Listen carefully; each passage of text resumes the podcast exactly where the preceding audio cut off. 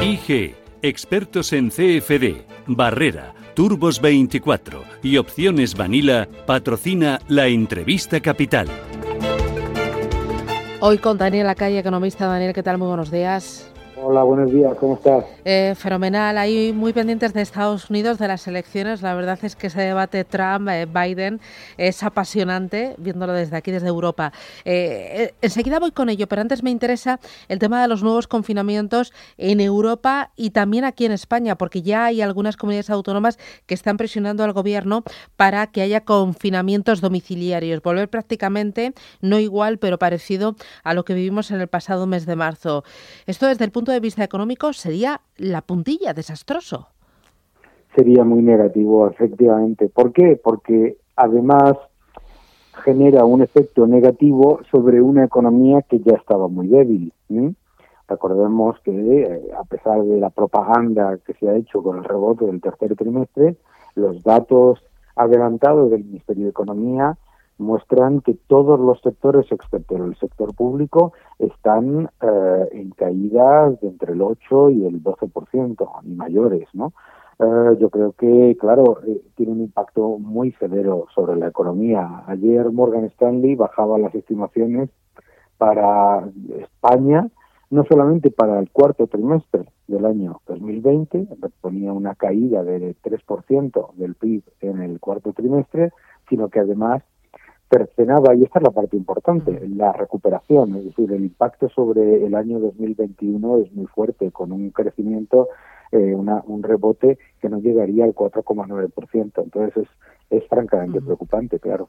Hablabas de la propaganda a la hora de vender el dato de crecimiento económico del eh, tercer trimestre de este año. Leía yo, eh, no sé si era una editorial o algunos apuntes que escribías tú, eh, nada más publicarse el dato, y hablabas, por ejemplo, de que la inversión había caído casi un 13%, el gasto de los hogares había caído un 7% interanual, pero eran también las exportaciones, mientras que el gasto público había subido, ¿no?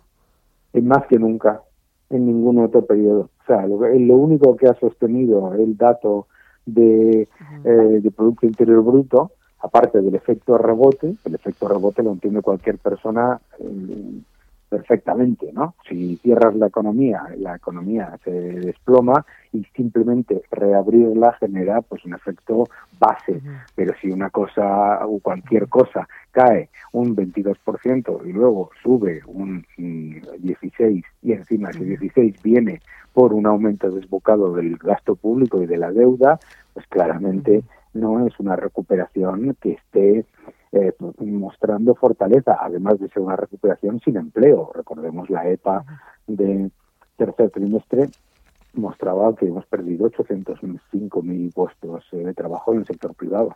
Bueno, y se han destruido más de 100.000 empresas y la que está por venir, porque en cuanto los créditos ICO empiecen a fallar, eh, muchas compañías anunciarán la quiebra. Esto va a ser un auténtico desastre, con el consecuente efecto en la morosidad empresarial bancaria. Sí, la morosidad, o sea, yo creo que los bancos se, saben que eh, los casos de insolvencia y los casos de morosidad se, se, están, se están disparando. Y se van a disparar incluso aunque se extiendan los, los créditos ICO. Eh, el gobierno sigue pensando que todo esto es un tema de darle la oportunidad a algunas empresas de endeudarse. Cuando tú como empresario o como dueño de un pequeño negocio ves que tus ingresos caen un 50, un 60% y tus impuestos y tus gastos eh, permanecen o suben, pues claramente da igual que te den un préstamo. Es que ni aunque te lo den, si es que no lo puedes pagar.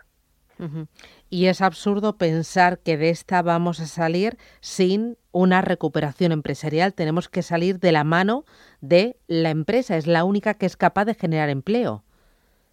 Bueno, ya lo hemos visto en el tercer trimestre. El sector privado ha destruido 800.000 puestos de trabajo en el año y lo ha hecho eh, con la política más incompetente por parte de un gobierno vista en ningún sitio y hemos visto un aumento de más de 100.000 personas en el sector privado para del sector público, perdón, para disfrazar las eh, cifras de paro. Se lleva unas cifras absolutamente insostenibles de, eh, de, para una economía seria. Eh, y si no salimos adelante con la fortaleza, no solamente de las empresas, cuando se habla de las empresas a veces la gente piensa en negocios en los que hay 100 o 200 empleados, no, pues las empresas son todos los pequeños comercios, todos los autónomos, etcétera, etcétera, ¿no? Y tenemos que, que salir, y solamente vamos a salir con ellos, pero claro, si se les ponen más escollos y más zancadillas en medio de una crisis pandémica, pues claramente va a ser más lento y más difícil. Eh, una cosita más para, bueno, eh, seguiré hablando contigo de esto bastante, pero eh, ¿cómo, ¿Qué lectura haces de lo que hemos visto durante este fin de semana en algunas provincias de España, en Logroño, por ejemplo, cuando eh, jóvenes o grupos de jóvenes pues eh, han atacado distintos comercios cerrados, eh, también han bramado contra la policía. ¿A ti esto te preocupa? ¿Puede ser el principio de algo mucho más importante?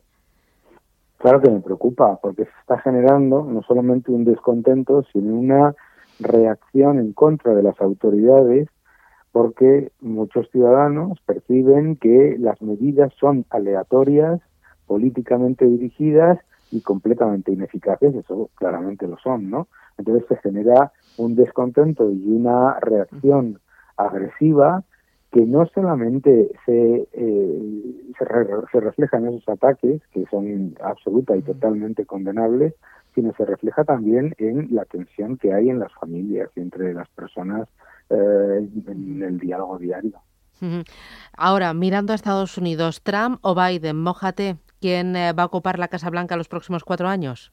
Ay, no, pues, no, sé si somos aquí para hacer predicciones electorales, pues, pero hombre, cosas importantes a tener en cuenta. Primero, 97 eh, millones de personas ya han votado. O sea, estas elecciones no han sido una cuestión de campaña. los que tienen decidido el voto lo tienen decidido. Yo creo que se, se va a decidir todo en dos si no, llega a tres estados, muy clave, y, y me da la sensación de que estas elecciones probablemente no salga eh, un candidato eh, que sepamos rápidamente. Puede hasta ocurrir que los dos se consideren que han ganado a la espera de los votos eh, no recontados, ¿no? en cualquier caso, bueno, pues todas las estimaciones dicen que ganaría Biden, pero todos nos acordamos del año 2016 y estamos en una época muy diferente. Es que es muy difícil hacer predicciones por una sencilla razón. Estamos en una época muy diferente. Eh, hay, hay gobiernos que salen fortalecidos de una crisis económica porque han apoyado al tejido productivo y a las empresas y a las, a las familias y hay otros que no. Entonces veremos cómo, cómo sale, pero vamos, la verdad que sea como sea, yo creo que vamos a tener un nivel de incertidumbre muy relevante, porque no es solamente el presidente, es el Congreso, el Senado y el Tribunal, y qué es lo que va a pasar en el Tribunal Supremo. Mm, ¿Y a España y a Europa qué le interesa más? ¿Un presidente republicano o un presidente demócrata en Estados Unidos?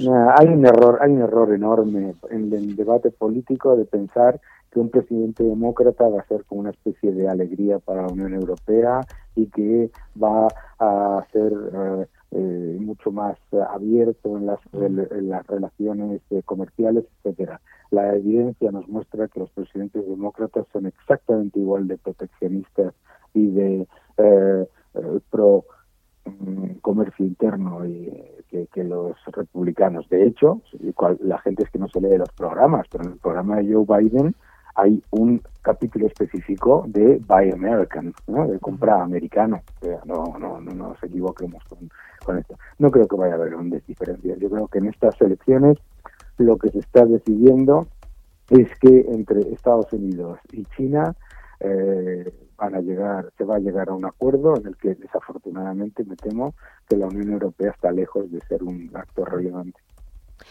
Daniela Calle, economista, gracias por esta visión, este primer análisis. Eh, que tengas buen día, cuídate mucho. Muchas gracias. Gracias, Daniel, chao.